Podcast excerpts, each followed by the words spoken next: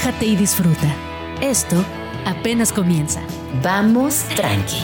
Con Gina Jaramillo en Radio Chilango.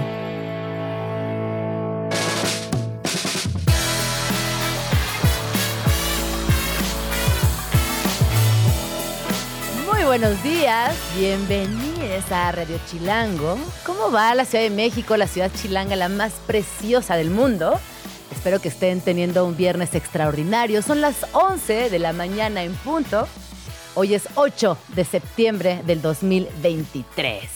No lo puedo creer. Oigan, les recuerdo que eh, a partir de hoy estamos en vivo también en el canal de YouTube de Chilango, así que también eh, le pueden poner cara a las entrevistas, lo cual es raro, ¿no? A mí, a mí me gusta escuchar el radio y cuando veo eh, las caras también me, me, genera otra, otro tipo de encuentros. Así que bueno, les invito con mucho cariño a que nos vean a través del canal de YouTube de Chilango. También les recuerdo que les leemos en todas nuestras redes sociales a través de arroba Jean Jaramillo, arroba Radio Chilango y por correo electrónico si tienen algo que compartirnos, algo que contarnos, una historia chilanga, un proyecto que estén iniciando, vamos tranqui. Es viernes, así que antes de arrancar tranqui, nos vamos con una rola que preparó la producción porque saben que me gustan las bandas argentinas. Pero a la producción no les gusta mi selección argentina, así que vamos a ver qué proponen el día de hoy. 11 con un minuto, regresamos.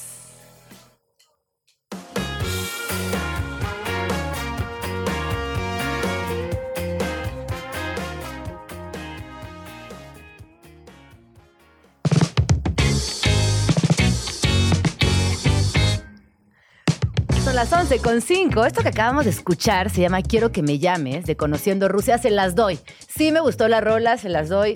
buena, buena, buena propuesta para el día de hoy, que es viernes. Eh, ¿Qué va a pasar hoy en Vamos Tranqui? Hablaremos del Festival de Arquitectura y Ciudad Mextrópoli, el cual cumple 10 años y les vamos a a preguntar qué ha pasado en estos 10 años, qué ha pasado con la arquitectura, qué ha pasado también con el cruce de arte y arquitectura, que en esta, en esta ciudad es muy privilegiado y que además eh, tiene una comunicación directa con quienes habitamos la Ciudad de México. Mextrópoli es un proyecto que ha sembrado una amplia conversación en arquitectura y de esto vamos a estar hablando más adelante. También, eh, también viene María José Cuevas, ella es directora de cine, hablaremos acerca de su más reciente proyecto, La Mataviejitas, pero desde una perspectiva distinta. ¿Cómo es que una figura criminal pudo convertirse en un personaje de culto y cómo fue abordado este personaje a lo largo de la historia en el eh, proyecto de María José? También, eh, muy importante, hoy es Día Internacional del Periodista. Y para esto nos acompaña Pedro Cárdenas de Artículo 19, quien nos contará cuál es la situación del periodismo actual en México, en Latinoamérica y, por qué no decirlo, en el mundo. Hoy sabemos que los periodistas pues corremos muchos riesgos, hay censura, hay asesinatos, hay desapariciones forzadas y de esto vamos a estar hablando más adelante. Pero para arrancar, nos acompañan en cabina mi queridísimo Ricardo Abarca y Silvero Palacios. Bienvenidos. Uh, ¡Ay! Uh, ah, ¡Porras! Un corte y después. Aquí estamos. ¿Cómo están? bienvenidos a Vamos Tranqui. Muchas gracias, Dina. Pues muy contentos de estar aquí contigo en este espacio que vemos que rompe muchas fronteras, sobre todo fronteras ideológicas, porque hablar así, con esa libertad, con esa alegría con que lo haces, sin duda insta y a, pensar de manera así con mayor apertura. Nos fuerza y, me da mucha alegría estar aquí. Ay, qué bonito esto que dices. Oye, eh, hoy vamos a platicar de un proyecto que en, los cual, en, en, el cual ambos participan, que es de cine, que es comedia y que está dirigida por Gustavo Loza. Welcome al Norte. Algo que me parece que a muchas personas nos parece natural. Muchas personas cuando pensamos en el norte pensamos en el gabacho, ¿no? Como que es lo primero que se nos viene a la cabeza. Sí. Eh, la mayoría de las personas en México tenemos parientes en Estados Unidos, tenemos una historia migratoria cercana, pero ojo, que Welcome al Norte no tiene que ver exactamente con ese norte, precisamente.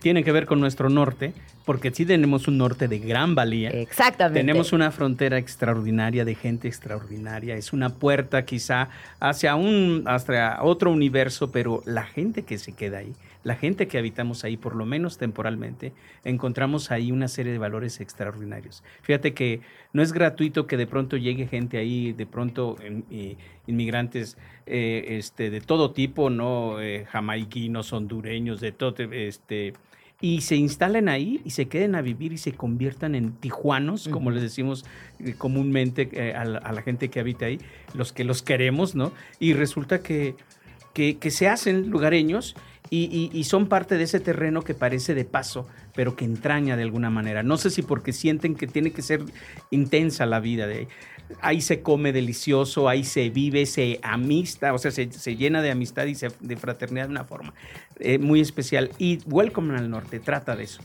Eh, un poco de una, esta es una historia de, familia, es una historia donde se crea una fraternidad muy especial, muy propia de nosotros los mexicanos. Oye, cuando hablamos de vínculos, de, eh, tener la, apertura también de iniciar nuevas amistades en situaciones que que a veces son incómodas, como el hecho de mudarse, migrar, buscar oportunidades nuevas, eh, siempre tiene un grado que, implica, por un lado, aventarse, que no es fácil, porque uno puede imaginar que va a migrar, que se va a cambiar de ciudad o que vas a, empezar un proyecto nuevo, pero el acto de realizarlo eh, lleva detrás, conlleva mucho coraje, mucha planeación y a veces ni planeación, a veces nada más es atreverse.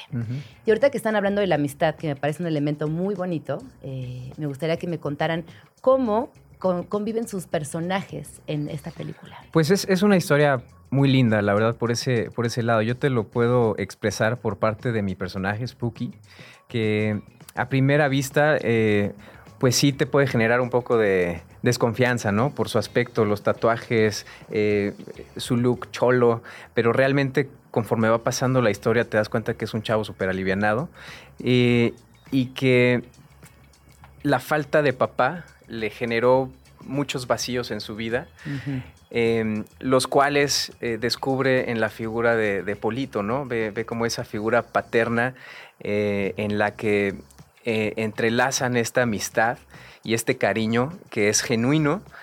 y creo que el público va a poder ver cómo eso atraviesa el lente y llega a la sala y, y, se van a emocionar. No solo se van a reír muchísimo, sino se van a emocionar con esas amistades que todos hemos tenido y que a veces tenemos que soltar en el camino. Oye, acabas de decir algo muy bonito y es que tristemente tenemos muchos prejuicios y somos las personas eh, profesionales en poner etiquetas, ¿no? Nos encanta ir por la vida poniendo etiquetas. Tú acabas de decir por su aspecto, por sus tatuajes, por su forma de vestir, eh, podría generar cierta desconfianza, ¿no? Como eso es un prejuicio que la mayoría de las personas inconscientemente tenemos. Y luego hablas de esta amistad y me parece que es muy bonito también encontrar ese momento donde los prejuicios se derriban, eh, atraviesa lo emocional y se genera un vínculo muy auténtico y alegre. Bueno, es que Welcome al Norte es una invitación tácita justamente a encontrar esa, nuestro norte en ese sentido. Es decir, de pronto necesitamos eh, alentar un poco eh, nuestro timing, nuestro, nuestro ritmo de vida, lo vertiginoso de nuestra existencia y, detenernos a ver que no todo es, es justamente este, etiquetar al otro para ver en, qué medida me puedo vincular con el otro o hasta qué punto puedo este, eh, intimar con el otro, ¿no? Relacionarme, conectarme, porque pues todas las relaciones tienen que permear primero un examen para ver en qué medida puedes crear confianza con el otro. Todo eso por lo rápido, por lo funcional que se ha vuelto la vida. Y sin embargo aquí ¿no? Este, en Welcome al Norte hay una invitación a que de pronto te tengas y le mires a los ojos al otro. No solo porque tiene eh, cubierta la boca por una pandemia, sino justamente porque ahora lo puedes mirar a fondo, transparente y decirle, hey, ¿Tú quién eres? ¿Tú qué necesitas? Ah, pues mira, yo también necesito lo mismo e identificarte, ¿no? Fíjate que las redes sociales nos han invitado este, este flujo enorme, este cauce por el que fluye la mayor densidad de soledades, las redes, nos han invitado a que voltemos a la cara y miremos al otro y nos escuchemos, reactivemos nuestros sentidos, los cinco sentidos, ¿no? Todos el olfato, la mirada, el gusto, el oído, el tacto, para, para recobrar en el otro lo que soy yo. ¿no? Eh, eh, la pandemia nos trajo como enseñanza en, el encierro eso.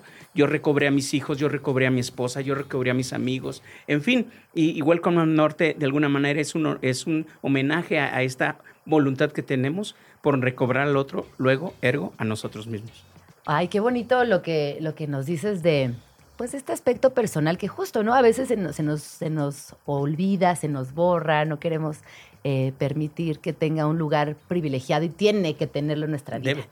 Oye, y hablemos de Polito y Spooky, ¿no? Como este vínculo también de dos hombres que eh, en un país donde el machismo arrasa y que a veces es, es raro ver que dos hombres se, se vinculen desde lo profundo, desde lo emocional, con tanta admiración y sin vergüenza, ¿no? Que digan, sí, nos amamos, sí, está perfecto, sí, vamos a pasarla bien, vamos a morirnos de risa. ¿Cómo fue para ustedes desarrollar estos, esto- ambos personajes, ¿no? Como el, el arco narrativo de los personajes, eh, atravesando por la comedia, que además la comedia es, no soy actriz, pero es muy difícil en la vida también cotidiana, ¿no? Llegar a la comedia y tener empatía, tener ese momento justo donde la risa aflore. Así es. Ay, pensé que ibas a contestar. ¡Ay! ¡Ay! No, pues mira, eh, Spooky fue muy interesante. Fue un reto, obviamente, como cada personaje que, se me ha presentado en esta carrera. Pero el hecho de saber que iba a estar con Silverio, eh, trabajando eh, con Héctor, con, con Paco, con Isabel, eh, de muchos ya, ya conocía su trabajo, ya había tenido la oportunidad de trabajar. eh, y creo que creamos un vínculo muy padre, muy bonito, muy honesto. Y todos estábamos preocupados y enfocados en darle vida eh, a nuestros personajes desde cuna, ¿no? O sea, en el caso de Silverio, pues yucateco, en mi caso, pues eh, un cuate nacido en TJ, con esta doble cultura, ¿no? Entre Estados Unidos y México. Eh, el spanglish, obviamente, el acento, tratar de hacerlo con mucho respeto, obviamente, y acercarnos lo más posible. Eh, y como dices, la comedia, que es el, el transporte, ¿no? Que, que nos, que nos facilita llegar al público y, y- y ponernos serios, ¿no? Yo creo que la comedia está en la tragedia que, que le pasa al personaje principal y es, es lo que vuelve eh, divertido, ¿no? Nos burlamos el uno de- del otro, ¿no? El, el de Monterrey con el chilango, el de- o sea, como sea, siempre hay burla, siempre hay este, carreta, ¿no? Acá es carreta sana, pero eh, creo que fue muy, muy divertido poder construirlos y, y creo que lo van a ver representado en, en la película. Se siente, se siente esa buena onda, se siente el cariño y, y pues yo creo que sí les vamos a sacar muchas risas y también una que otra lagrimilla. Fíjate que re- en relación a lo que decía, sí somos dos hombres como los protagónicos, entre comillas, de, de esta película, pero justamente lo que nos mueve a los dos es el amor de dos mujeres. Cada quien en su, en su extremo, porque yo vengo de la península yucateca y él vive en la península de Baja California. Lo que nos mueve es la inquietud de esta, esta especie de sensor que tienen ustedes las mujeres para decir, hey, te conviene algo mejor que, lo que, que en ese punto donde tú ya te sientes eh, feliz, estacionado, ¿no? Ese pulso cotidiano, ese, no sé qué es propio de su sexto, séptimo o noveno, o no sé cuántos sentidos han desarrollado ya. no, no. Entonces nos mueve eso. La otra es que, y, y- y entonces nos, nos mueve a descubrir que hay, eh, hay va- distintas calidades de amor, ¿no? No solo el amor que reconocemos en el corazoncito rojo del WhatsApp, sino el amor fraterno, el, el- el amor cordial, el amor laboral, si se puede decir. Y más allá, algo que eh, en ustedes es una cuestión orgánica, esa capacidad de, de- de asociarte al otro, ¿no? Esa capacidad de hacer familia con cualquiera. De eso se trata la película Welcome al Norte, ¿no? De, de, eh, esta es una historia de cómo se construye una familia por disímbola que parezca Claro. por, por, es- por, eh, extrema que parezcan los miembros de ellos, ¿no? Uno en, en la península, uno en el sureste y otro en el noreste, o cosas así. Esta es una historia de, de amor en ese sentido, de amor fraternal, de amor, de amistad, ¿no? De las múltiples posibilidades de hacer familia, ¿no? De la elegida, la que nos tocó por nacimiento, la que hemos decidido. Oigan, si tuviera, si pudieran definir con tres palabras Welcome al Norte, ¿qué dirían? Welcome al norte. Sí. Lo y mismo. encuentra tu norte. Ay, caramba. Pues como, pues, honesta, eh, divertida y, y muy fraternal. Eh, es un es una comedia. Mira, eh, es que tú hacías una pregunta muy puntual y es que la comedia es un género realista, ¿sabes? Y, y a veces nos cuesta a los mexicanos hacer comedia porque eso implica confrontarnos con nuestra, nuestra naturaleza en el amplio eh, colorido, de, de- de- en, en el amplio colorido, ¿no? Es decir, nuestros defectos y virtudes y los intermedios, lo que sea. Y entonces in- in- involucrarnos en el género de la comedia nos, nos compromete. Por eso a veces mejor hacemos chiste de nosotros mismos en lugar de convertirnos el chiste que somos por naturaleza, ¿no? Porque el mexicano es un chiste extraordinario, es un chiste, somos un chiste extraordinario, ¿sabes? Vivir lo que cotidianamente vivimos, ¿no? En, en todos nuestros ámbitos políticos, culturales, artísticos, sociales, etcétera, etcétera. Eh, eh, o sea, solo de chiste sobrevivimos a veces y de chiste tras- trascendemos cuestiones adversas de, o sea, maravillosamente, ¿no? Entonces, yo, la, la comedia es, yo creo que el género por excelencia del mexicano y la llave maestra al- a, través del cual podemos reconocernos a fondo. Sí, sin duda, sin duda, sin duda. Y no me dijiste tus tres palabras, la verdad. bueno, eh, a ver, cuéntenos, ¿cuándo estrena? ¿Dónde la podremos ver? Todo, por favor, para que las personas estén muy pendientes de Welcome al Norte. Claro, pues el próximo 14 de septiembre en todas las salas de cine, Welcome al Norte estará ya disponible para que podamos ir a, disfrutarla. Es una película familiar eh, y esperamos que la recomienden, ¿no? El boca a boca es muy importante y alentarlos a que eh, veamos cine en el cine y sobre todo el cine mexicano. Sobre todo el cine mexicano y cine en el cine. Esto es bellísimo. Exacto. El otro día eh, volví al cine después de mucho tiempo y esto que dices es, es- es fundamental. Estaba la sala llena, la gente riéndose en colectivo, era como un coro de risas y me pareció que es importante retomarlo y estar ahí presentes en la sala de cine. Eh, ¿Redes sociales? Em, Instagram, arroba Richie Abarca. Es como la única que uso. Igual Silverio Palacios, eh, arroba Richard, Facebook igual, eh, en fin, y igual en, en- en X. Ahí en X, en X. X. Ahí nos vemos, ahí nos vemos. Bueno, muchísimas gracias por haber No, venido, chicos. Qué, qué buen viernes, que la pasen bien el fin de semana. Recuerden, Welcome al Norte, muy pronto en su cine favorito. 11 con 21. Vamos a una rola y regresamos. Es viernes y el cuerpo lo sabe. Exacto. Won't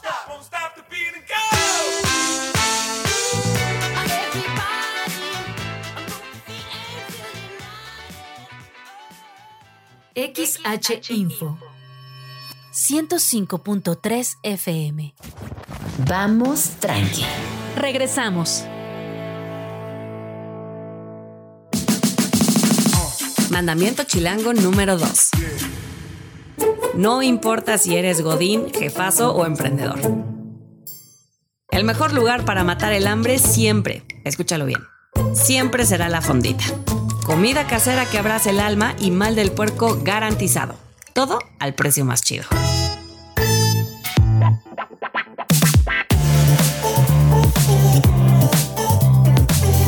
Ya estamos aquí de regreso. Son las 11 con 26 minutos. ¿Quién creen que está entrando a la cabina? Nada más y nada menos que María José Cuevas. Ella es directora de cine. Eh, es una mujer que además tiene una estética fascinante.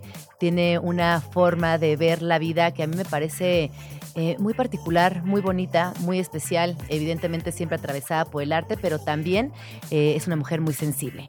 Hoy vamos a hablar acerca de su más eh, reciente proyecto, La Mataviejitas, que si bien salió hace algunas semanas, eh, justo quisimos dejarla reposar un poquito para voltear y semanas después tener esta conversación, porque estarán de acuerdo conmigo que las cosas con el paso del tiempo toman otra perspectiva, eh, podemos ver otras posibilidades, también les encontramos eh, muchas cosas novedosas.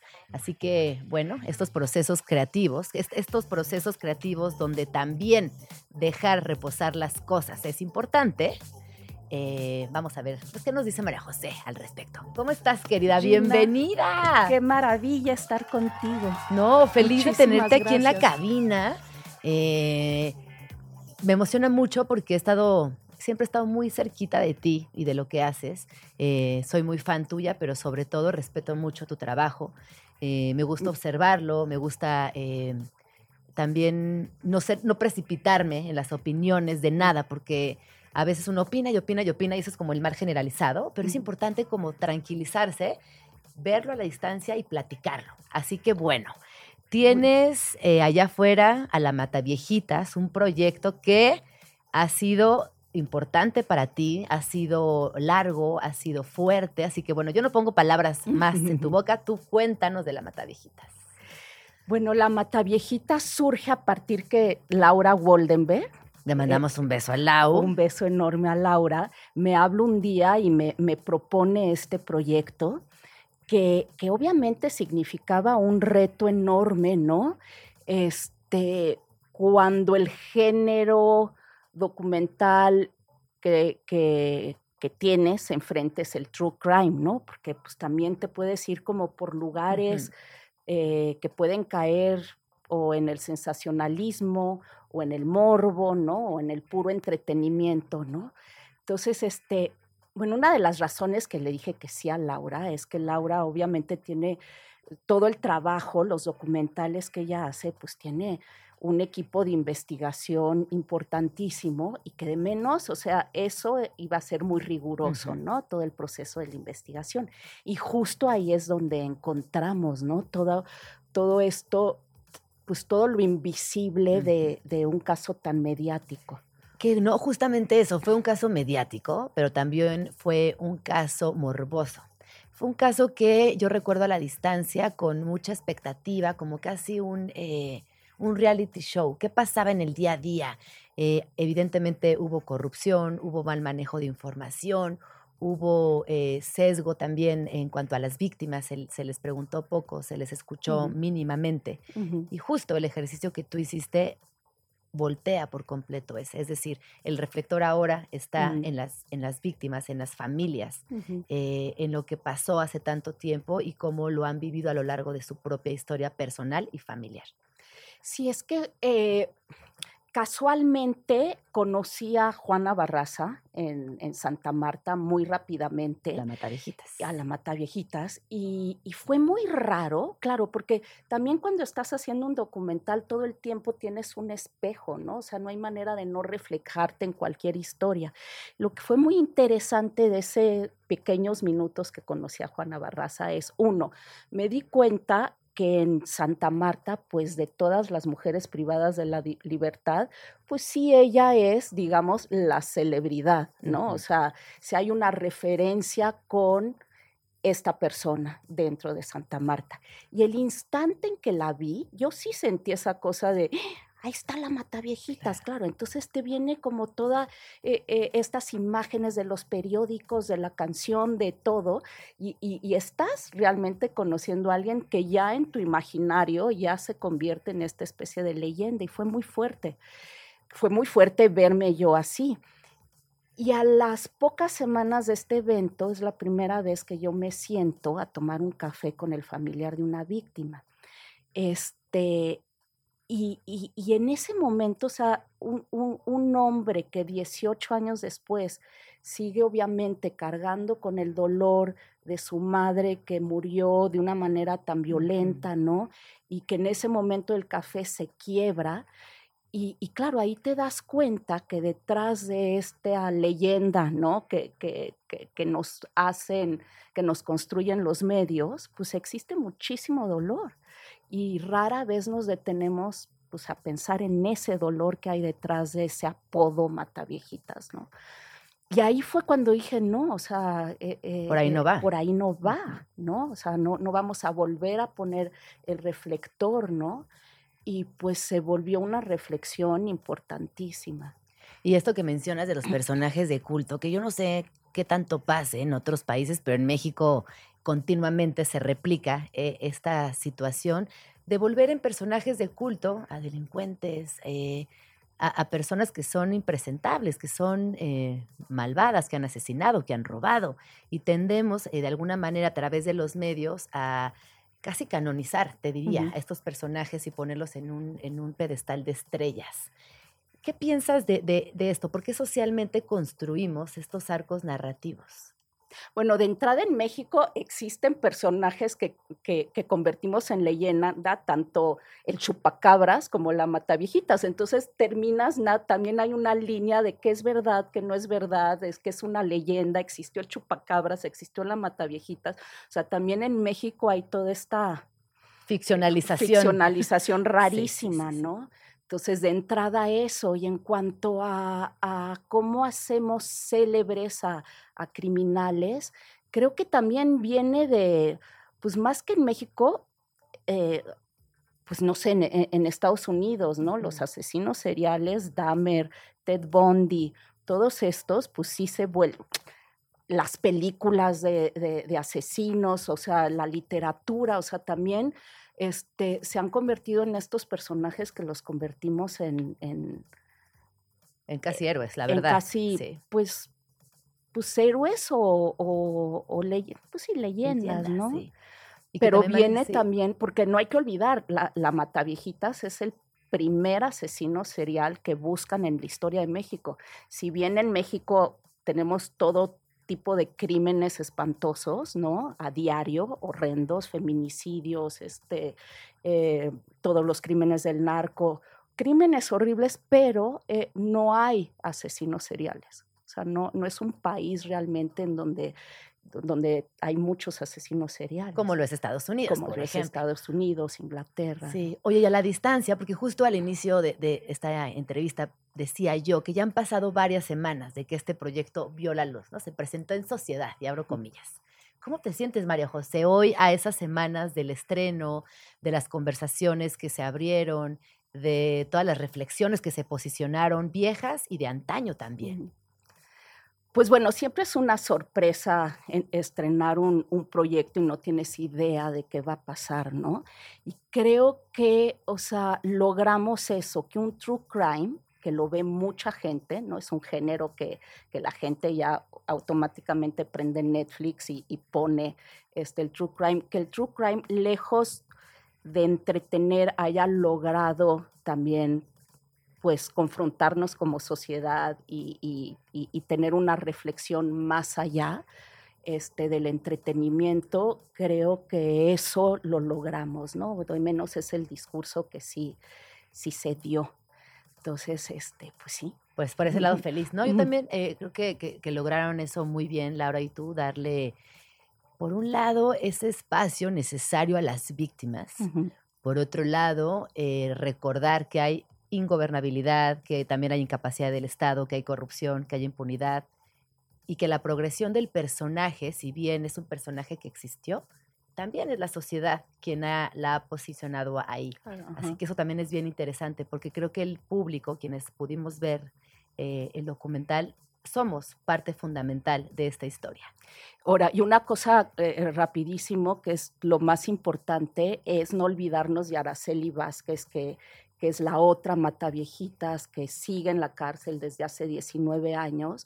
Entonces, también un- uno de mis grandes motores es lograr que este documental hiciera el ruido suficiente para poner el foco en Araceli.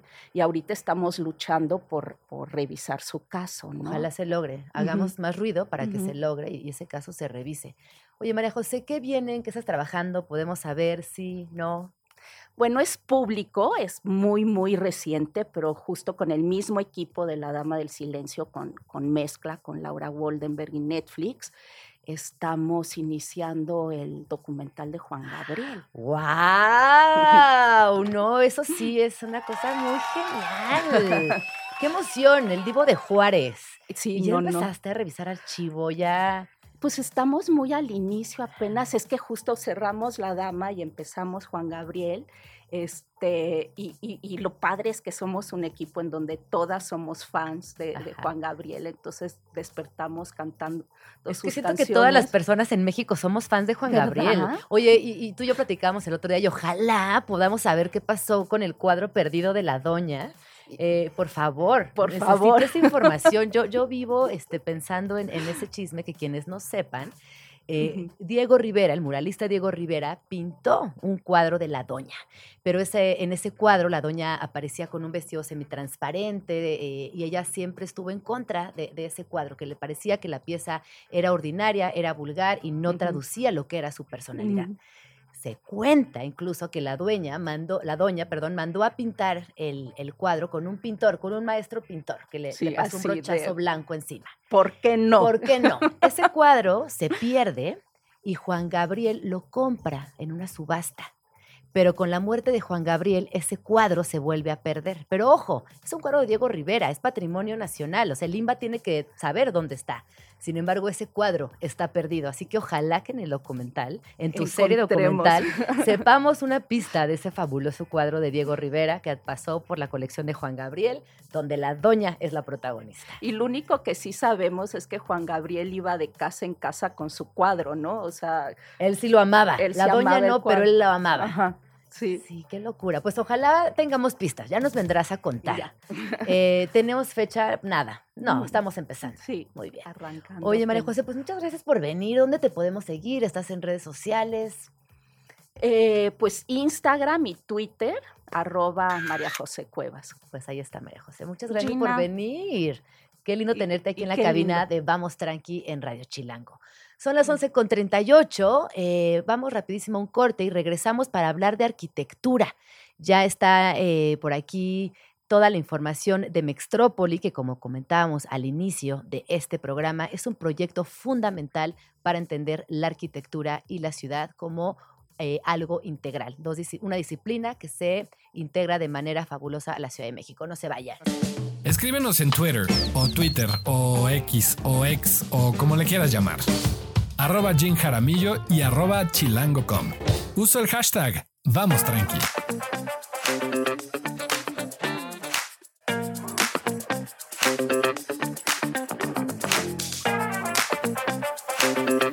11 con 39 minutos, ya estamos aquí de regreso en Vamos Tranqui. Hablar de arquitectura para entender esta ciudad es fundamental. Hablar de arquitectura, hablar de diseño y hablar de arte son otras eh, disciplinas que se suman a las capas de algo evidente en esta ciudad que no podemos eh, eh, obviar, por así decirlo. Me acompaña el día de hoy Andrea Griborio. Ella es directora de Mextrópoli. ¿Cómo estás? Hola, ¿cómo Qué estás? gusto verte otra vez. sí, sí, sí, Bienvenida. Sí, encantada de estar aquí. Oye, eh, pues muchas felicidades. Eh, es un proyecto que a lo largo de los años no solamente ha crecido, sino que se ha ampliado y de la mano de Arquine, de la mano de importantes arquitectos, urbanistas, artistas y diseñadores, pone al centro de la conversación la ciudad. Así que bueno, cuéntanos qué va a pasar este año. Pues viene Mextrópoli nuevamente en unos 14 días, es decir, el 22 de septiembre inician las actividades del festival. Eh, estamos pues, pues ansiosos ya con muchísimas cosas. Obviamente inauguramos con esa, eh, eso que ha caracterizado Mextrópoli en estos últimos 10 años y que como bien decías ha ido creciendo, que es la apropiación del espacio público. Vamos a inaugurar el viernes 22 con las instalaciones en el espacio público. eh, justamente en Plaza Tolsá ya estamos construyendo el pabellón Mextrópoli, que es la pieza principal del festival. Y tendremos unas 12 instalaciones en total, también en la Alameda, eh, desde cosas pequeñas, hasta que son más como activaciones en el momento, hasta piezas enormes, realmente enormes que hacen las universidades, distintas empresas, aliados, artistas, etcétera. Oye, y además de estas instalaciones que son, eh, por así decirlo, el, la- las, no, no, no, no del pastel, porque todo lo que sucede es increíble, pero sí digamos que es algo clásico en Mextrópoli, eh, que además cuando estas instalaciones empezaban a suceder hace algunos años, pues fueron de las primeritas instalaciones de gran formato que vimos en el espacio público y que hoy eh, me atrevo a decir que gracias a Mextrópoli se ha abierto a que otras personas, otras disciplinas, otras ciudades incluso, eh, im- implementen eh, esta, esta misma dinámica. ¿Qué hay de las conferencias? ¿Qué va a pasar este año?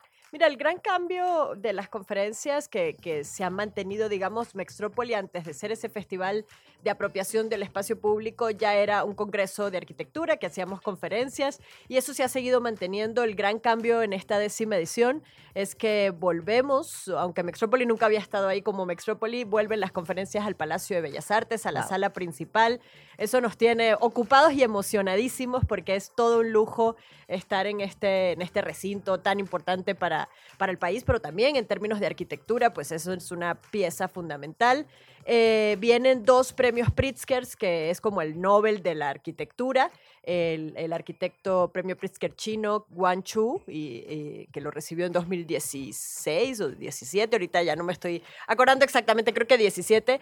Y Kazuyo Sejima, arquitecta japonesa, que en 2010 recibió también este galardón. Entonces es como tener a dos mega, mega rockstars juntos en un mismo día, en un mismo escenario. Además de, pues, gente digamos, de otros perfiles, algunos arquitectos que tienen un trabajo interesante, más jóvenes, pero que tienen un trabajo súper interesantes latinoamericanos, como Ana María Gutiérrez eh, de Colombia, organismo que hace todo un trabajo de participación, los chicos de la cabina de la curiosidad, o, o, por ejemplo el ecólogo urbano, que no es arquitecto, es ecólogo, eh, que se llama Salvador Rueda, que es la mente que estuvo detrás de todo el tema de la peatonalización de Barcelona con las supermanzanas. ¿Qué hace exactamente un ecólogo? Pues alguien que estudió ecología. ¿Y, y cómo lo aplica en el día a día? Pues es, es, interesantísimo porque además él lo aplica en términos de ciudad, o sea, cómo poder tener ciudades más verdes, eh, pues entendiendo cómo podemos bajar los niveles de contaminación de, nuestras, de nuestros espacios, cómo podemos realmente trabajar con el medio ambiente, cómo, ese medio, cómo podemos convivir en el medio ambiente que, que de una u otra forma, cuando construimos en él para habitarlo, pues lo estamos alterando y lo estamos afectando.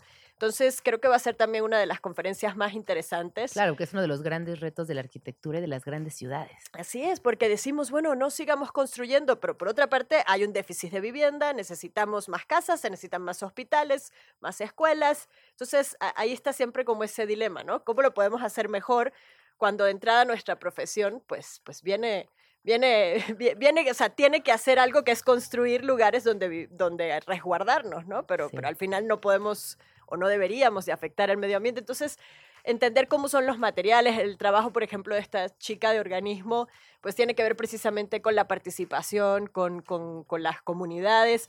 Pero, por ejemplo, el premio Pritzker chino, Guangzhou, tiene todo un trabajo de reciclaje, por ejemplo, de trabajar con materiales reciclados o reciclando edificios. Tenemos también de Barcelona, vienen los chicos de la cooperativa La Col, que son una cooperativa de arquitectos, pero que entienden que si trabajamos, digamos, este, con or organizándonos desde, el, desde las acciones cooperativas eh, y cómo eso nos puede dar beneficios en términos también hasta sociales, políticos, bueno, político-administrativos, cómo podemos tener acceso a la vivienda desde modelos diferentes que no sean simplemente la compra uh -huh. o la renta de una vivienda, que es el modelo de cooperativas, pues realmente cómo podemos diseñar esa, ese tipo de, de lugares donde vamos a vivir. Entonces, creo que son modelos que están pasando en el mundo y que nos pueden servir de referencia para pues, pues habitar mejor este, esta ciudad que, sí, que, que ¿no? tenemos. Y, no, y, y, que además es una ciudad tan compleja, con tantos retos eh, arquitectónicos, administrativos, de urbanización, espacio público, infancias, vejeces, o sea, en fin, es una ciudad tan compleja que Extrópoli es un espacio necesario justo para pensar la ciudad desde distintos puntos y también reorganizarnos con miras al futuro, ver qué podemos aplicar, eh, qué ya no funciona. Eh, son cinco exposiciones, son 12 conferencias, además habrá instalaciones, 10 rutas, mesas de diálogo. Eh, ¿A quién va dirigido Mextrópoli? Quien nunca había escuchado acerca de Mextrópoli, ¿qué les dirías? Pues siempre a mí me gusta decir, y, y lo creo fervientemente, que Mextrópoli va dirigido a los ciudadanos a cualquier persona que vive en la ciudad. Eh, las distintas mesas de diálogo, por ejemplo, los temas que se ponen sobre la mesa son vivienda, espacio público, movilidad.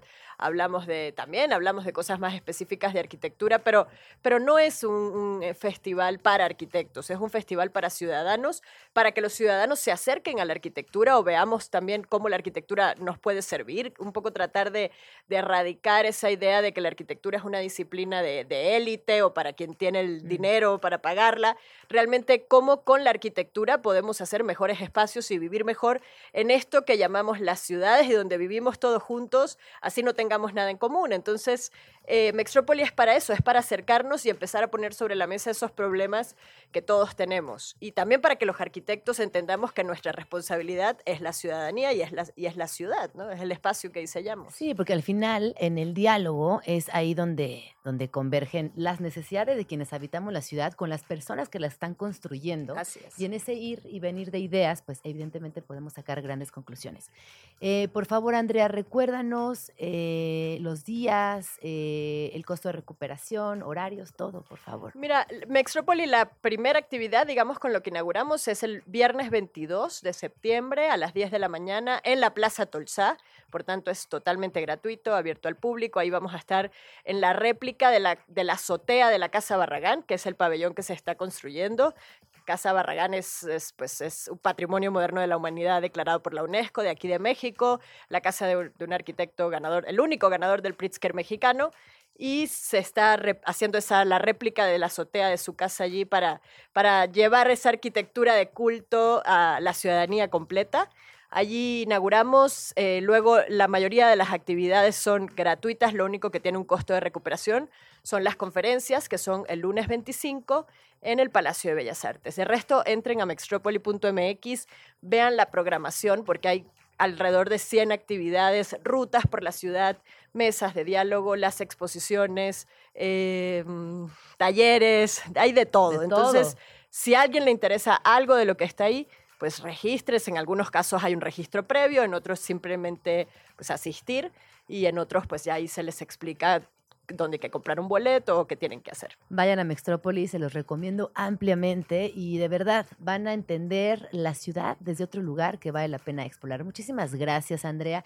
Andrea Griborio es directora de Mextrópoli y nos vemos, bueno, nos vemos en Mextrópoli, Nos vemos en obviamente, Mextrópoli, y nos sí, vemos sí. este, también por aquí después. Muchas gracias. Estás escuchando Vamos tranqui. Con Gina Jaramillo en Radio Chilango. El primer Día Internacional del Periodista fue celebrado en Córdoba, Argentina, el 8 de septiembre de 1938. Desde entonces, cada año se usa esta fecha para reconocer el trabajo de cada uno de los periodistas que dedican su profesión a la tarea informativa y promoción de la libertad de expresión. Desafortunadamente, también ha sido necesario que este día se convierta en una oportunidad para visibilizar las peligrosas circunstancias de represión, censura y violencia en las que ejercen su trabajo todos los días. Durante los últimos años, América Latina y el Caribe han sido las regiones más letales para los periodistas, con nuestro país a la cabeza de la lista de países con mayor número de ataques y homicidios a este gremio. Además de que el nivel de impunidad de estos crímenes es de más del 80%, hay una tendencia a la alza en la que estos atentados se realizan en los tiempos libres de periodistas, en sus hogares, en espacios públicos, fuera de su lugar de trabajo. Lo cual deja ver que hoy en día parece no haber espacios seguros para los periodistas en Latinoamérica.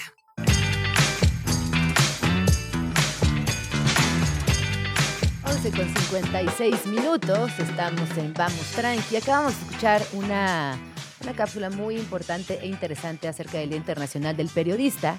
Y para hablar acerca de este tema, me acompaña el día de hoy Pedro Cárdenas. Él es coordinador de protección para Artículo 19 en su oficina en México y Centroamérica.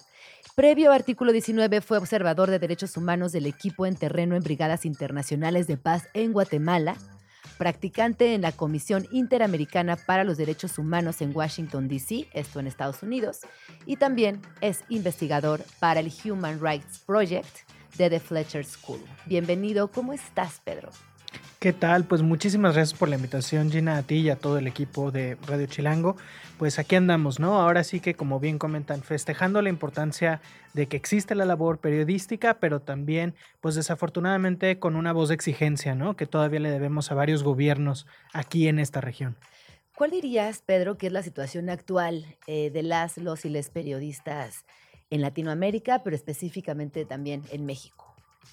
Desafortunadamente estamos viendo en América Latina, y esto lo reportamos eh, la red de organizaciones que llamamos Voces del Sur, que es una red de 17 organizaciones que estamos en América Latina, donde vamos reportando precisamente la situación de la prensa, ¿no?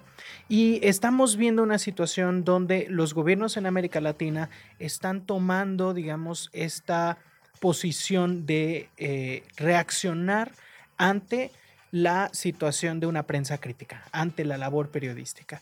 Estamos viendo que, por ejemplo, en México, como bien lo mencionaban en su, en su pequeña cápsula, nos mantenemos como uno de los países más letales para el periodismo. De hecho, pues en México, artículo 19, hemos documentado eh, pues en lo que va de este sexenio al menos 41 asesinatos por su labor periodística y pues es un conteo que tenemos desde el año 2000. Estamos hablando de 161 periodistas asesinados desde el año 2000 a la fecha por sus investigaciones, su documentación, sus reportajes, sus noticias, ¿no? En ese sentido, pues México efectivamente es, es un país letal, ¿no? También, por otro lado, pues eh, la violencia letal no es la única, ¿no? En América Latina, por ejemplo, tenemos casos documentados en, en Guatemala donde se están iniciando procesos judiciales en contra de la prensa. Eh, tenemos casos, por ejemplo, en, en, Honduras o El Salvador, donde periodistas literal han tenido que salir, salir del país, ¿no? Porque eh, pues se les también o se les iba a iniciar algún proceso o por algunas amenazas muy graves.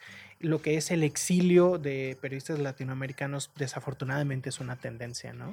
Y esto que acabas de decir me parece fundamental, porque a veces cuando pensamos en periodistas y, y violencia, principalmente pensamos en aquellos que ya no están, aquellos que fueron asesinados, que desaparecieron pero la realidad es que hay una escala de violencias que me gustaría que repasáramos también para entender la gravedad y la magnitud de la situación actual.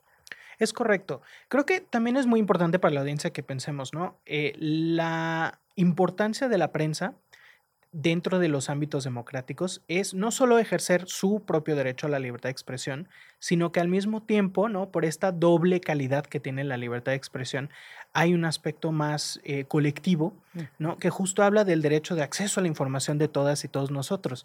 Gracias a las y los periodistas, yo obtengo información, ¿no? Claro. Entonces, la violencia contra la prensa muchas veces, sí, es el asesinato, por supuesto, hay demasiados casos, no debería haber ninguno, pero también hay una censura que inicia de otras formas, ¿no? Como bien comentabas.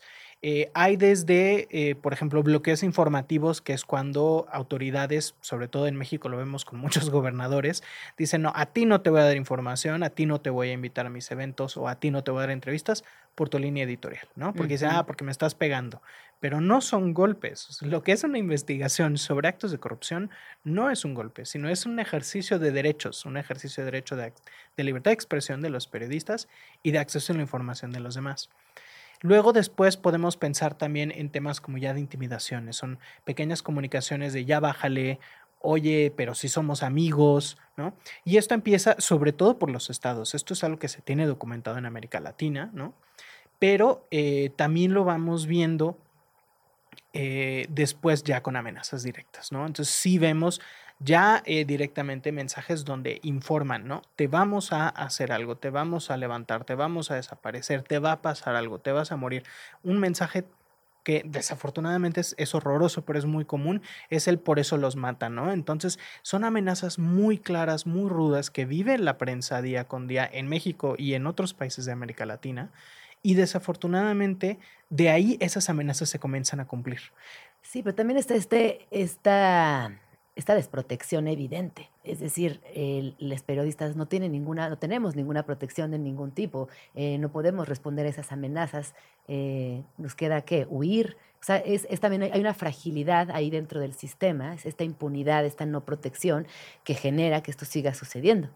Absolutamente. Tenemos que recordar que hay un desbalance entre quienes están agrediendo a la prensa. Por ejemplo, en el caso mexicano, que hablamos que alrededor del 40-50% cada año son las, son las agresiones más comunes, vienen desde las autoridades. Pero luego también tenemos pues, actores privados, tenemos eh, la delincuencia organizada, por supuesto, una violencia constante y permanente.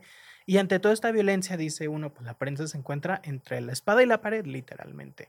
En ese sentido, algo que se coloca también es, bueno, la prensa ha empezado a generar redes de apoyo entre ellos, ¿no? Hay redes de periodistas, no sé, del estado de Quintana Roo, del estado de Puebla, del estado de, ¿no? Y se van generando estos espacios, grupos de apoyo de periodistas mujeres, periodistas independientes, donde entre ellas y ellos se apoyan, entre ellas y ellos van generando, eh, pues, oye, te, te, te echamos un ojito cuando vayas a cubrir un tema de riesgo, vamos viendo por dónde nos movemos, hay que alertar. Por otro lado, las organizaciones de sociedad civil, pues nuestro rol muchas veces es intentar dar asesorías legales, cuando es posible atención psicosocial, cuando es posible, eh, pues eh, si, si existe algún fondo de emergencia al que alguna organización tiene acceso, pues que se pueda otorgar a la prensa para momentos oportunos, ¿no? Pero estamos dejando que el Estado, ¿no? El Estado mexicano, las autoridades, que son las principales responsables, además de que son quienes en gran mayoría del tiempo agreden, muchas veces no dan seguimiento, ¿no? Entonces tenemos por un lado mecanismo de protección, que es el mecanismo de protección federal o los mecanismos estatales, que 26 entidades federativas tienen algún mecanismo, oficina, fiscalía especial, ¿no? Como para ayudar a la prensa. Pero eh, estos mecanismos muchas veces, eh, pues, tienen un proceso muy lento, no incorporan a tiempo, no toman las medidas que se deben de tomar o no hacen un análisis de riesgo correcto. Sí. Oye, y dime una cosa, ella- ya sabemos que esa parte no va a funcionar. ¿Podemos hacer algo como sociedad? ¿Hay algo en lo que podamos aportar las personas de a pie? Creo que algo que es muy importante que tenemos que hacer las personas de a pie es contrarrestar el discurso que se nos dice que la prensa es el enemigo, ¿no? Porque ya es algo que se dice de todos los partidos, ¿no? Entonces, partidos de derecha te dicen, ah, es que te compró la izquierda, a ti, periodista. O partidos de izquierda dicen, ah, a ti te compró la derecha, ¿no? No importa quién. Y en ese sentido, entender que hacer una investigación sobre alguien no es atacarlo, sino, oye, te estamos pagando con nuestros impuestos y por lo tanto tenemos derecho a saber qué estás haciendo con ese dinero. Cambiar ese chip y empezar a entender, ok, ¿por qué estamos, por ejemplo, hoy, por qué estamos celebrando a la ¿Por qué estamos prensa, ¿no? ¿Por qué estamos Sí. hablando de el Día Internacional del Periodista, ¿no? De, de- de los y las periodistas. Porque efectivamente tienen un rol en nuestra sociedad, que es, pensemos, pues desde que me levanto y no sé, prendo, prendo las noticias para ver el clima, ¿no? Pues ya con eso me preparo a mi día. Igual otros derechos míos como el de participación política. ¿Por quién votaré el próximo año, no? Eso también tiene que ver con, pues, qué me estoy informando de cómo están cumpliendo o no nuestras autoridades. Eso que acabas de decir es fundamental, la información, el acceso libre a la información. Es correcto, ¿no? El derecho de acceso a la información es algo que no es nada más a través del Instituto Nacional de Acceso a Información, ¿no? No es nada más, ah, bueno, hago una petición al INAI. El acceso a la información tiene que ver con que yo, eh, persona común y corriente, pueda eh, escuchar en la radio qué está pasando, Ujú. pueda eh, ver en la televisión qué está ocurriendo, qué- cómo están cumpliéndome o no cumpliéndome las autoridades a nivel municipal, estatal, federal, lo que sea, ¿no? Y yo cómo me preparo para mi día a día y para ejercer mis otros derechos. Pensemos, por ejemplo, em, en la pandemia del COVID, ¿no? Que todavía la tenemos muy reciente.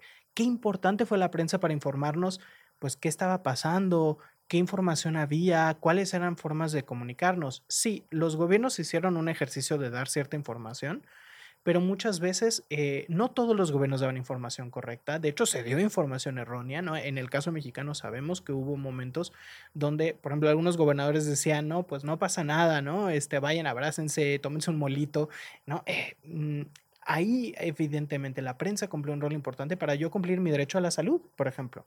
Claro, y además eh, a veces pareciera que el sistema está diseñado justo para invisibilizar a estas personas que están chambeando, están trabajando.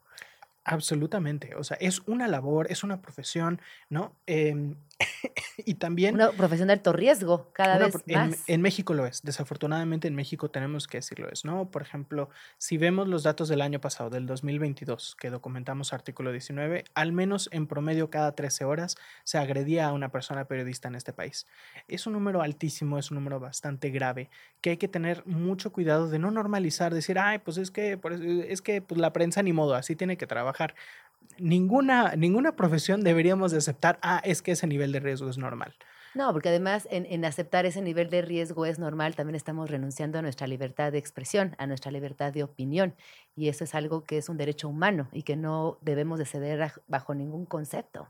Absolutamente. Cuando hablamos de derechos, también es muy importante resaltar ¿no? que eh, el derecho a la opinión, como bien lo mencionabas, implica estar de acuerdo, estar en desacuerdo, ¿no? Tú y yo pudiéramos estar hablando en esta radio estando de acuerdo o desacuerdo y no pasa nada. Eso es parte de la conversación y hay que aceptar esa eh, incomodidad, digamos, sobre todo las autoridades, quienes en acorde a la Comisión Interamericana de Derechos Humanos tienen que tener un mayor umbral de tolerancia para esta incomodidad o este discurso de, oye, ¿qué hiciste con ese dinero? ¿Qué pasó con esta situación?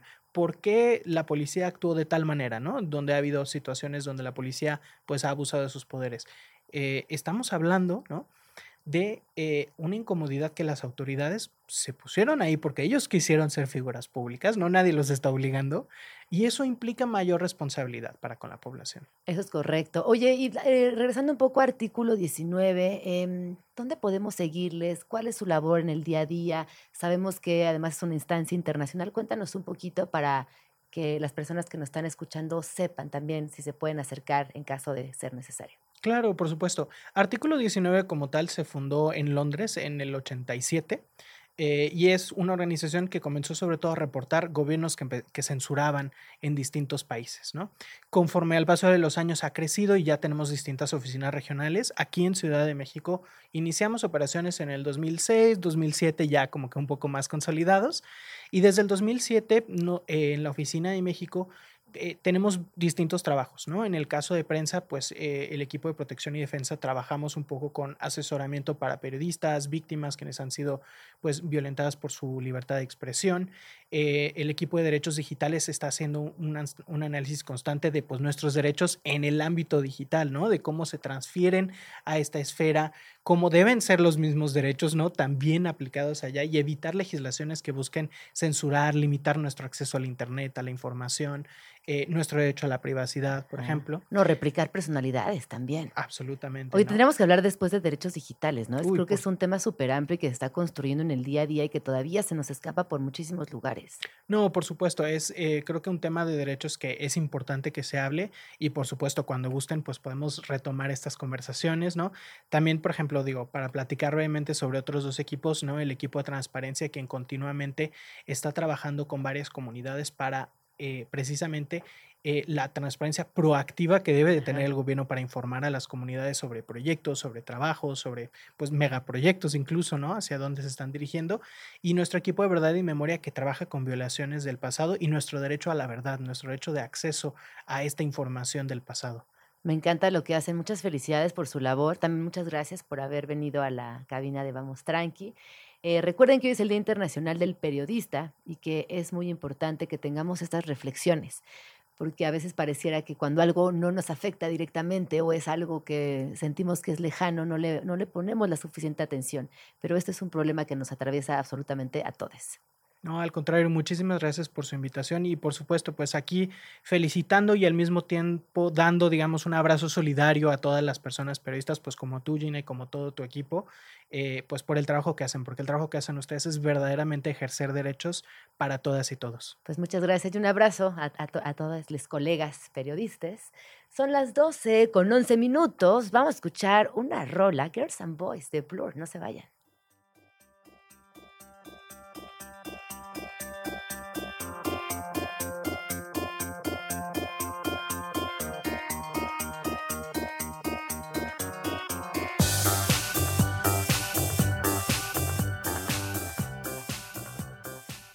Doce con 15 minutos. Esto que acabamos de escuchar, Girls and Boys de Blur. Híjole, me encanta esta banda, me trae no solamente muy buenos recuerdos, sino que de verdad me pone de fantástico humor. Es como esta, esta agrupación que tiene esa capacidad, además obviamente hiper talentosísimos.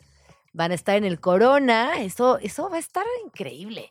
Yo los vi hace como un siglo aquí en la Ciudad de México y creo que estoy lista para, para volver. Seguro muchos de ustedes también están pensando lo mismo que yo, que Damon Alban es sin duda uno de los, de los grandes talentos de nuestra época. Y también de estas bandas británicas que contagian muy buena energía, muy buena vibra. Eh, estaba por ahí leyendo que tienen más de 40 millones de discos vendidos en todo el mundo. Y obviamente no se están contando ahí eh, lo, lo que tiene Damon con Gorilas, ¿no? Que es otro de estos grandes proyectos que además atraviesa generaciones y que genera eh, dinámicas muy espectaculares en los conciertos. Yo tuve la oportunidad de verles en vivo en Querétaro hace un par de años y honestamente nunca había sentido esa conexión con personas de tantas edades tan entregadas al momento. Así que bueno, si a ustedes les gusta Blur, cuéntenos también si tienen por ahí alguna historia linda con esta agrupación. eh, y si pueden también, por favor, préndanle a YouTube, que ahí estamos. Ya vamos a estar a partir de ahora en YouTube. Vean, no les quiero enseñar, presumir mi playera. Esta es la playera oficial de Vamos Tranqui. Eh, ahí, ahí la van a poder ver y entenderán exactamente de lo que estoy hablando. Eh, son las 12 con 17 minutos. ¿Qué les parece si vamos a escuchar una rola y regresamos con nuestra siguiente invitada del día de hoy? Ella es Carla Sariñana, es artista, es bajista, es cofundadora del grupo Ruido Rosa y también tiene un proyecto personal llamado Silver Rose. Además es mamá, además le fascina la moda, además eh, es multiinstrumentista y vamos a platicar acerca de muchas cosas hoy que es viernes y que vale la pena relajar. Vamos tranqui. Regresamos. Etimologías chidas. Histeria viene del griego histeron, que significa útero. Los griegos veían al útero como un animal que después de la pubertad se movía por el cuerpo causando asfixia, tics, espasmos y cambios de humor. Y para tratarlo se usaron desde vapores en la Edad Media hasta masajes pélvicos en el siglo XIX. Ahí les va lo chido. Y es que gracias a esto, en 1870, un visionario doctor inglés llamado Mortimer Granville inventó el primer vibrador que aliviaba a las pacientes en menos de 10 minutos. Son las 12 con 26 minutos. Qué buena cápsula aventaste, Luis. Me gustó. Habrá que, habrá que explorar un poco más al respecto más adelante. Oigan, ya está por aquí eh, nuestra siguiente invitada del día de hoy. Me da muchísimo, muchísimo gusto recibir a Carla Sariñana. ¡Uh! Eh, ella es integrante de Ruido Rosa, es bajista y cofundadora de esta agrupación y además tiene un poco, un poco, tiene su propio proyecto solista que es Silver Rose. Bienvenida, ¿cómo estás, Carlita? Ay, muy bien, muy bien. Feliz de estar aquí contigo, Gina. Gracias por invitarme. Me da, me da mucha emoción eh, que hayas venido a la cabina el día de hoy, que además vengas a, practi- a platicarnos acerca de tus próximas presentaciones. Andas muy movida, andas con una agenda de conciertos, como que no para. Yo te veo en redes sociales y compones, tocas, presentas. eh, me, me gustaría como entender también eh, cómo, cómo lo logras, porque además eres mamá y además tienes una, una vida de adulta este, funcional que va a pagar impuestos, que va al súper, que hace cosas, ¿no? Como, Sí. como en este multitasking al que nos vemos orilladas quienes Pero- tenemos cierta edad. Ajá, No, y tú también, o sea, tú tienes dos. Yo tengo una. Una pero- bebé. Pero pues, se logra, creo que aparte me encanta, me encanta lo que hago. Este, lo hago con muchísima pasión, con muchísimo gusto del mundo y, y soy muy afortunada de poder hacer pues, lo que me encanta, ¿no? Entonces como que por eso me motiva mucho seguir. ¿Cómo llegaste a la música? ¿Cómo fue ese primer momento donde dijiste, ya, órale, no. va con todo, sí me voy a dedicar a esto?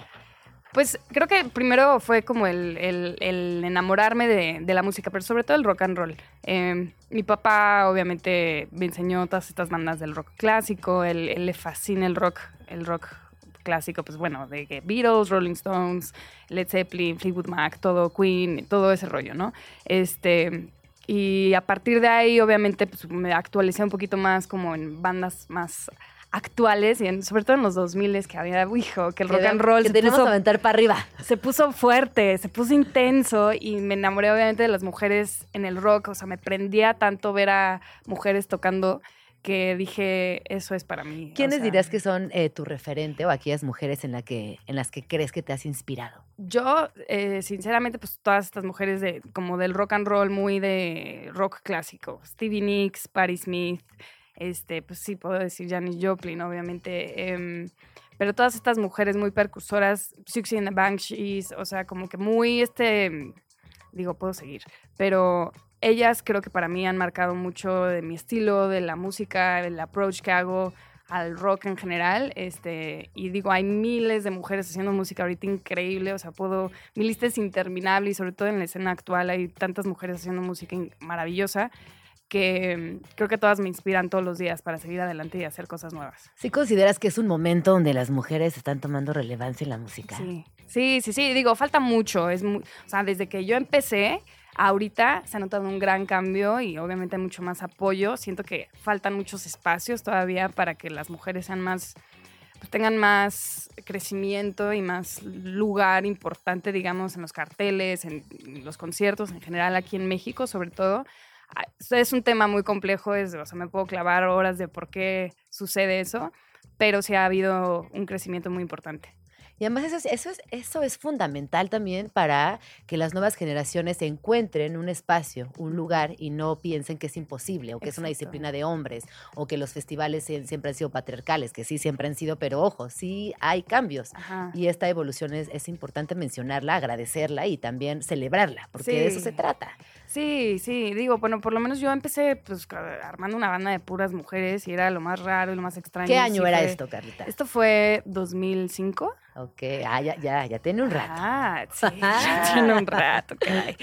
Este, y sí era bien difícil, o sea, sobre todo nadie te tomaba en serio, o sea, era como, ay, sí, ah, no, como de, ay, mi reina, vas a agarrar un instrumento y tocar, y tocar rock and roll, o sea, rock and roll, este, pues sí, nadie te creía, entonces, pues como que tú, no sé, a mí me motivaba mucho, al contrario, como, Como que ir ver la reacción así de, ah, claro. no, güey, vas a ver. Esas ideas. Ajá, este, y bandas de mujeres que me inspiran mucho fue, pues, obviamente, por lo menos yo veía mucho como el movimiento Riot Girl, Bikini Kill, Kathleen Hanna, todo lo que hizo ella es, es muy importante, todo ese movimiento muy de, de los noventas de Estados Unidos, que era muy político y todo, y luego llegó acá, pero muy de, de una manera muy distinta. Este, y luego en los 2000 había una banda que se llamaba The Donas, que era rock and roll, rock and roll. Este, me encantaba. Y Dover, bandas españolas igual de, de chavas que tocan, eh, o sea, muy feministas, muy, muy chidas. Este, es- creo que eso me inspiró mucho a pues, agarrar un instrumento con mis amigas Ajá. y no meterme en una banda con otros, con hombres, Claro. sino compartir eso con amigas era algo mágico. ¿No? Pues sigue siendo, ¿no? Me imagino. Sigue como siendo. esa energía de poder generar Sí. creativamente algo y poder coordinarse y ensayar y tener álbums y presentarse frente a públicos cada vez más Sí. amplios. Oye, tú tienes dos proyectos, Carlita. Platícanos para quien Sí. nos está escuchando, eh, porque también ahorita vamos a poner algunas rolas para ir entendiendo cómo distribuyes también esta energía creativa desde lo instrumental, desde lo vocal, eh, desde la composición. Ajá. Este, pues empecé con Ruido Rosa, es una banda que, que empezó justo en 2007, así formalmente, y empezamos tocando en concursos de bandas y tocando pues rock and roll. Este, y pues como que la banda solita empezó a despegar y tener como pues buena reputación, porque pues sí nos clavábamos mucho en tocar fuerte y tocar bien y, y así. Entonces, pues bueno, sacamos un par de discos y a partir de eso como que pues yo no sé, tenía esta neces- necesidad por hacer algo pues distinto, este, no pues crecer musicalmente y no sé, experimentar un poco más porque el bajo como que sentía que me limita- lim- limitaba mucho. Y me empezó a encantar mucho como este movimiento psicodélico que, que es entre shoegaze, dream pop, psicodelia, este, nueva, que hay bandas haciendo cosas muy maravillosas en los últimos 10 años. Y a partir de eso dije, no, pues voy a empezar a tomar clases de canto porque no Ajá. soy, no canto en realidad, o sea, nunca, nunca fue mi instrumento principal. Y aprendí a cantar y a componer mis propias canciones y sobre eso pues empecé Silver Rose, que lo empecé, me fui a vivir a Los Ángeles un rato, eh, tocar, componer y, y estudiar un poco más el negocio de la música. Mi tío vive allá, entonces como que me fui allá y conocí a mucha gente de la escena local del rock and roll. Ajá. Y ahí nació Silver Rose, como que muy influenciada por la vibra californiana, psicodélica, shoegaze, zona, este, y es un proyecto con el que llevo igual, pues sí, siete años. ¿Te parece bien si vamos a escuchar Luna? Sí, vamos a escuchar Luna, que además eh, está salidito del horno. Ajá, salió el- la saqué el miércoles, es una El canción miércoles. nueva, ajá. Así que vamos a escuchar eh, esta canción de Silver Rose y regresamos para que nos platiques todo lo que hay detrás de esta pieza. Desde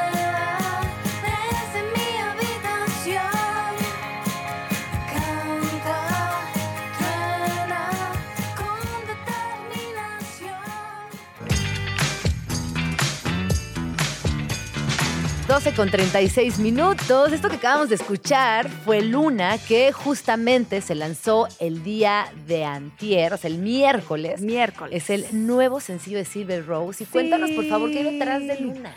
Ay, pues, Es una canción que produje con Santiago Mijares. Este es parte como de un nuevo EP, un nuevo material de Silver Rose que, pues no sé, para mí yo lo considero que está como un poquito más pues, elegante y sofisticado y no tan, un poquito más pop, pero con toques psicodélicos, ¿no? Y esta rola en general la escribí hace un rato, este, pero terminé la, la letra y como justo pensando como, ya sabes, este, no sé, cuando sientes que le estás perdiendo un poquito. Este, y tengo mucho estas canciones donde es como que mi mente nada más así es, pienso mucho, entonces como que siento que estoy- le estoy perdiendo a ratos. sobrepiensas las cosas. Sí, Eres de las- yo también sí. soy sobrepensadora Ajá. oficial. Ajá, pienso un, un buen, entonces como que pues a veces sientes que estás como perdiendo la cabeza un poquito. Y es ese canto, digamos, que le haces a la luna, que es un reflejo de de tus sentimientos y de tu lado como muy sensible y todo, y que le cantas a ese algo más, ¿no? Para que te dé una respuesta a dónde encontrarte a ti mismo otra vez, ¿no?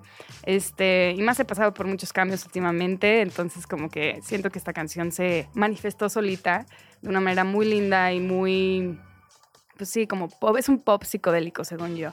Y sí está muy influenciada por este rollo muy de los 60s, como, como The Birds, pero también con una combinación de los 90s, como tantito Primal Scream, tantito Stone Roses y pues sí, Silver Rose, mi voz, que es muy dulce, pues. Oye, y antes, además está muy bonita, muchas Gracias. felicidades, te quedó muy linda. Antes de irnos a, a la rola, nos platicabas que para ti fue importante abrir esa posibilidad de aprender a cantar. Que, híjole, aprender cosas en la vida adulta eh, implica el do- doble reto, porque da miedo, porque implica tiempo, porque no sabes si la vas a lograr o si vas a fracasar. Claro. ¿Cómo fue para ti abrir esa posibilidad creativa a través de la voz? ¿Cómo es? Ay, pues, hijo, entrar a la voz es otra cosa, porque sí es como un reto muy personal, porque es tu voz. Bueno, tú sabes, Tu ajá, voz. escuchar tu voz. Y más cantar es como, si no sabes cantar, es como, ugh, entonces es como un tema muy personal. Entonces, para mí lo tomé como un crecimiento y, y encontrar una sanación interna de, y de como que, que tenía que hacer, como encontrar una seguridad, porque, pues no sé, soy muy mie- miedosa y la música me ha ayudado a, a afrontar las cosas que tengo que sanar. Este, entonces lo, he vis- lo vi así. Entonces creo que, pues, no sé, todo el mundo se tiene que rifar en ciertas cosas en la vida, de aprender cosas nuevas. 100% de acuerdo con eso. ¿no? Sí, y como Crecer. perderle el miedo, como decir, oye, pues sí, sí lo voy a hacer, eh, tengo ganas de, de, de, de entrarle a algo distinto. Ajá, porque sí, sí, de verdad sí, sí te, te nutre muchísimo y en la vida te da tantas cosas. Este, por más que fracases o lo que sea, el chiste es echarle ganas y seguir. Este, no sé, o sea, más bien creo que pues la persistencia y el neseo mío de querer hacer algo. Eso, eso me gusta más, mucho. Ajá. Este, pues me llevó aquí y creo que pues siempre voy a estar haciendo cosas muy distintas. Creo que Silver Rose por lo menos es un proyecto que me ha abierto mucho a hacer canciones de que pueden ir de diferentes estilos. O sea, voy a seguir haciendo música que chance ya no es rock, chance es algo más folk, chance, no Sí. sé, como que quiero jugar mucho con Experimentar, esto. claro, Ajá. jugar, divertirte y pasártela Ajá. bien. Oye, ¿te parece? Vamos a escuchar una canción de Ruido Rosa Va. y regresando nos vas a platicar de las dos presentaciones, porque tienes presentación con Silver el lunes 11 de septiembre y tienes presentación con Ruido Rosa el 22 de noviembre. Entonces vamos a escuchar esta rola Va. y regresamos para que nos cuentes de estas presentaciones que además también yo soy muy, muy curiosa y, y quiero este, saber cómo, cómo logras separar también estas dos. Pero bueno, vamos a escuchar la rola y regresamos.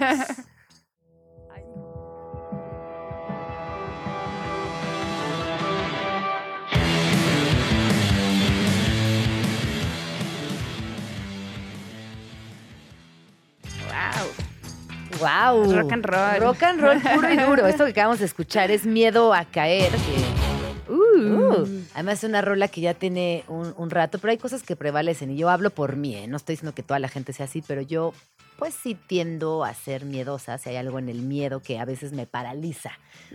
Y eh, justo ahorita que estábamos fuera del aire, te estaba leyendo una frase de Yoshitomo Nara, que ahora espero encontrarla porque la localicé, luego la volví a extraviar, pero dice así. eh, el miedo hace que las hormigas parezcan elefantes. Y me parece que en esta, eh, perdón, es una, frase de Banana Yoshimoto de la novela Kitchen, que es un libro precioso, que si no han leído, no lo han leído, búsquenlo. Es un libro chiquitito eh, de esta mujer japonesa que como como buena mujer observadora, melancólica y poco precipitada, escribe historias alargadas, profundas, detalladas y este libro llamado Kitchen incluye esta frase que voy a repetir, el miedo hace que las hormigas parezcan elefantes. Y es eso, ¿no? Que a veces son nada más nuestros mal viajes Mm, personales que sí. maximizan todo Sí. y luego te das cuenta que no es cierto. Ajá. Que solo tú te estás mal viajando. Realmente, pues, tu cabeza, el mundo de uno es más grande de lo que uno cree, no es la realidad, ¿no? Cada quien es, es un mundo solito y todo mundo hace sus problemas gigantes Sí. cuando realmente no son. Cuando realmente no lo son. No lo son. Así que bueno, miedo a caer es lo que acabamos de escuchar. Y ahora sí, Carlita, platícanos de las próximas presentaciones. Eh, tienes dos en puerta, por lo pronto. Ajá, Sí. Son aquí en la Ciudad de México. Son aquí en la. Ciudad de México. Este, están saliendo más cosas fuera, pero el lunes voy a estar en el Centro Cultural Acatlán. El lunes 11 de septiembre. Este, en una universidad. Va a estar padre ese porque es un showcase con otras chicas, con Marion Rock, que es un proyecto maravilloso. Soy muy fan de ella. Este, y Valeria Dávila, que también es una chica emergente que está tocando muy bonito. Y se armó y estoy muy emocionada. Ajá, como que me toca tocar en universidades. O sea, antes hacían muchísimo estos shows en universidades y dejaron de hacerse. Pues es que con pandemia todo cambió, ¿no? También es, es- fue muy Sí. raro.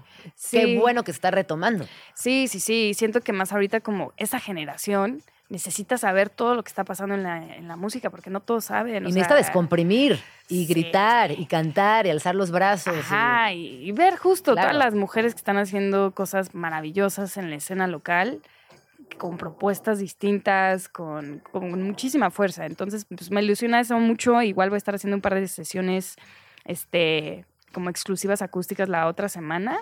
Eh, y luego con Ruido Rosa vamos a estar en el Foro Indie Rocks el 22 de noviembre. ¡Ay, qué emoción! Mm, me ilusiona mucho ese show. No, porque más ese lugar cada vez tiene más personalidad, ¿no? Yo cada vez que voy lo encuentro mejor, se escucha Sí. este, con mayor claridad. Sí. eh, además es un foro que está muy bien ubicado en la colonia Roma y tiene un tamaño muy preciso donde conectas eh, directo con la banda. Eso es muy bonito también, esos espacios que, que de pronto te abrazan y te contienen. Sí, más, bueno, personalmente es como un foro con el que he trabajado también antes. Este, muchas de las bandas con las que me muevo yo hoy en día, pues todas están tocando ahí. Entonces, como que es como ya el mi Es casa, exacto, es como Casi, casa. casi. Oye, Carla, ¿y qué estás escuchando? O sea, ¿qué traes ahorita en, en el auto, Muchas en la cosas, oye. Híjole, pues eh, Waste Blood es una chica que canta que de hecho viene en noviembre al Blackberry. La amo. Estoy obsesionada con las, con las mujeres haciendo música hoy en día, de verdad. Waste Blood, escucho ella mucho, estoy escuchando mucho Clairo, que también es otra chava que hace música hermosísima. La estoy anotando. Este, la neta es que sí escucho mucha música hecha por mujeres, pero pues rock and roll. Es que me Ajá, encanta el sí, todo rock. lleva el rock and roll, ¿no? Como todo te lleva Me ahí. encanta el rock and roll. Hay un chico que se llama Sam Evians, que también me gusta muchísimo. Mave Frati me encanta. Este, Diles que no me maten, Sgt. Papers, me fascina. Son bandas como de la escena local que, que todo el mundo tiene que escuchar. Este, y más, pues eso. Ajá, o sea, puedo seguir. Sí, pero Oye, ¿y tú, ¿y tú como que encuentras algún vínculo entre lo que está sucediendo en México y en el resto del continente? La verdad, sí. Este, por lo menos como que haber- habiendo trabajado con, con bandas locales, este, está habiendo un, un movimiento interesante de internacionalización de la música, donde la gente ya no le importa si está en inglés, español, lo que sea. Este, entonces se escucha mucha música hecha en otros idiomas, ¿no? Sobre todo Estados Unidos, como que se nota mucho ahí que la gente está un poco harta. Siendo sinceros. Ajá, siendo sinceros. Y, y pues sí, o sea, conozco muchas de las bandas locales que están yendo a Estados Unidos a tocar estos festivales más alternativos, muy de nicho, pero que antes jamás hubieras podido ver una banda o mitad del cartel de bandas latinas o bandas de otro lugar en Estados Unidos, ¿sabes? Y que sea un, festival local, local, local, local. Este, no nada más de ah, este, música en español, ¿me explico? Entonces, como que sí veo ahí algo muy interesante pasando, ¿no? Muy bien, pues ahí Ujú. todas las recomendaciones para que las escuchen eh, y luego también no- nos comenten qué les pareció. Y bueno, un últimamente, este, perdón, para cerrar, antes de irnos, recuérdanos por favor las dos fechas de tus presentaciones. Sí, el 11, digo, bueno, este lunes voy a estar en el Centro Cultural Acatlán. Es gratuito para todas las edades, es temprano, así que si pueden llegar, están increíble. Yo voy a las 3 de la tarde. Y obviamente vamos a estar en el Foro Indie Rocks el 22 de noviembre con Ruido Rosa. Los boletos ya están disponibles en passline.com. Este, vayan, va a ser un show muy especial. Este, tenemos nuevas canciones, también va a ser un show muy fuerte. Y por último, ¿estás en redes sociales? ¿Estás activa en redes sociales? Sí, me pueden seguir como arroba silverrosemx. Ajá. Ahí estoy haciendo muchas cosas constantemente, subiendo contenidos, este, no sé, ahí pueden seguirme, por favor. No, y además me encanta porque continuamente estás eh, también dándonos tips para vestirnos increíble, porque todo esto, toda esta influencia musical que es evidente en tu trabajo, también se hace presente en la forma en la que te vistes y que te encanta la moda. Yo me lo encanta sé. la moda, Sí, sí, sí. tú sabes. Yo lo sé, así que síganla también neta, ahí sí. para inspirarse en looks increíbles. Nos vamos, se acabó, vamos tranqui el día de hoy. Muchas gracias, Carla Sariñana, Carlita, por haber venido. Ay, gracias por Regresa invitarme. pronto. Sí. Regresa pronto y hablemos de moda y rock and roll. Ay, por no, favor. por favor, que- porque es Ay, un temazo. Sí, es un temazo muy importante que nadie toca, siento. Y que además eh, hay estilos que siguen presentes y se siguen, eh, se hacen algunos ajustes, pero en esencia prevalece. Sí, y hay un movimiento de diseñadores mexicanos que le están rompiendo cañón y hay muchos influenciados por la música. Entonces Exacto. me encanta a mí eso. Me encanta, hagamos, hagamos esa cita y, y tengamos esa conversación. Muchísimas gracias a Tato, a Luisa, a Alex, a toda la producción de Radio Chilango. Mi nombre es Gina Jaramillo y espero que tengan un fin de semana alucinante, que la pasen bonito, que bailen mucho. Nos despedimos con una rola que me encanta, eh, Last Night at DJ Saved My Life.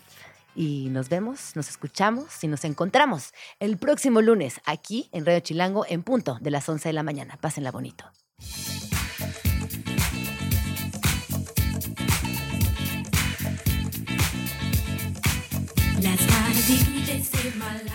Ya nos vamos. Pero nos escuchamos la próxima semana aquí, en tu oasis favorito de las mañanas. Vamos tranqui. Con Gina Jaramillo, en Radio Chilango. Radio Chilango, la radio que... Viene, viene, ¿eh?